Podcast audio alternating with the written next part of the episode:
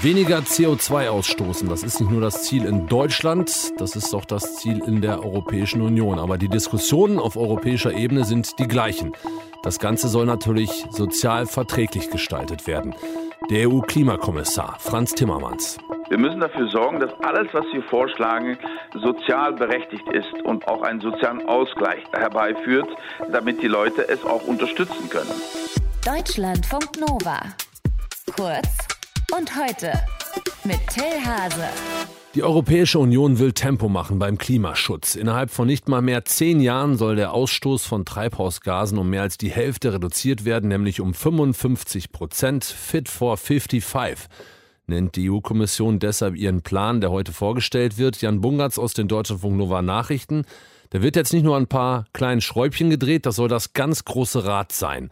Gib uns mal einen Überblick. Was steht da an? Ja, also knapp gesagt plant Ursula von der Leyen, Kommissionschefin, klimaschädliches Wirtschaften, klimaschädliches Verhalten in der EU soll teurer werden. Dafür setzt die Kommission auf einen höheren Preis für den Ausstoß von CO2 über den europäischen Emissionshandel. Können wir gleich noch genauer drauf gucken. Sie schlägt auch neue Abgaben beim Energieverbrauch vor und sie verschärft die Regeln für Autohersteller weiter. Dann fangen wir mal mit den Autos an. Was ist da geplant?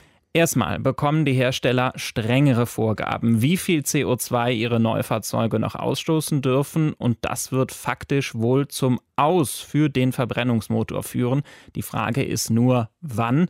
Vizekommissionschef Franz Timmermans verlangt, dass der CO2-Ausstoß einer Autoherstellerflotte, also alle Fahrzeuge zusammen, weiter deutlich reduziert wird, bis 2030 um mehr als die Hälfte.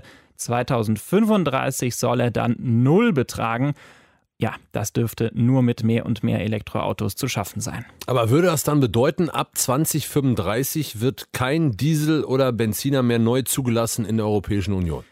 Ist natürlich ein Blick in die Glaskugel, zumal der Plan auch noch entschärft werden kann, wenn sich abzeichnet, dass die Hersteller die Umstellung doch nicht so, man möchte sagen, schnell, langsam, wie auch immer, packen. Aber mehr und mehr Hersteller kündigen ja inzwischen selbst schon an, sich von Verbrennungsmotoren zu verabschieden. Dann mal zum Energieverbrauch beim Heizen. Was ist da geplant? Die EU-Kommission ist dafür, dass klimaschädliches Heizen mit Öl und Gas in der ganzen EU teurer wird, ähnlich wie es ja in Deutschland seit diesem Jahr schon angefangen hat über den CO2-Preis.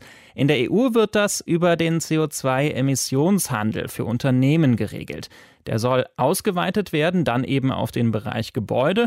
Und das funktioniert dann wie gehabt. Unternehmen müssen Verschmutzungsrechte erwerben, wenn sie für CO2-Ausstoß verantwortlich sind. Also die Firmen bekommen eine gewisse Anzahl dieser Zertifikate quasi kostenlos zugeteilt. Wenn sie aber mehr CO2 ausstößen, müssen sie Zertifikate von klimafreundlicheren Unternehmen abkaufen. Und das macht CO2 auszustoßen eben teurer und damit uninteressanter. Und das würde dann auch das Heizen zu Hause betreffen? Würde es wohl, denn Unternehmen, die Öl und Gas verkaufen, werden die Zusatzkosten weiterreichen, um zu verhindern, dass es dadurch gerade für Haushalte in ärmeren EU-Ländern deutlich zu teuer wird, schlägt die EU-Kommission einen Sozialfonds vor, in den dann ein Teil der Einnahmen aus den genannten Klimaabgaben fließen soll und damit könnten dann Renovierungen, neue Heizungen und so weiter bezuschusst werden. Das klingt nach einer ziemlichen Latte an neuen Regeln. Wann kommen die alle? Also heute wird erstmal vorgestellt und dann müssen sich Kommission, EU-Mitgliedstaaten und Europaparlament bei den Details einigen. Das wird Monate dauern, wenn nicht sogar Jahre. Die EU-Kommission stellt heute vor Fit for 55, einen Klimaschutzplan. Die Hintergrundinfos hatte Jan Bungartz aus den Deutschlandfunk Nova Nachrichten.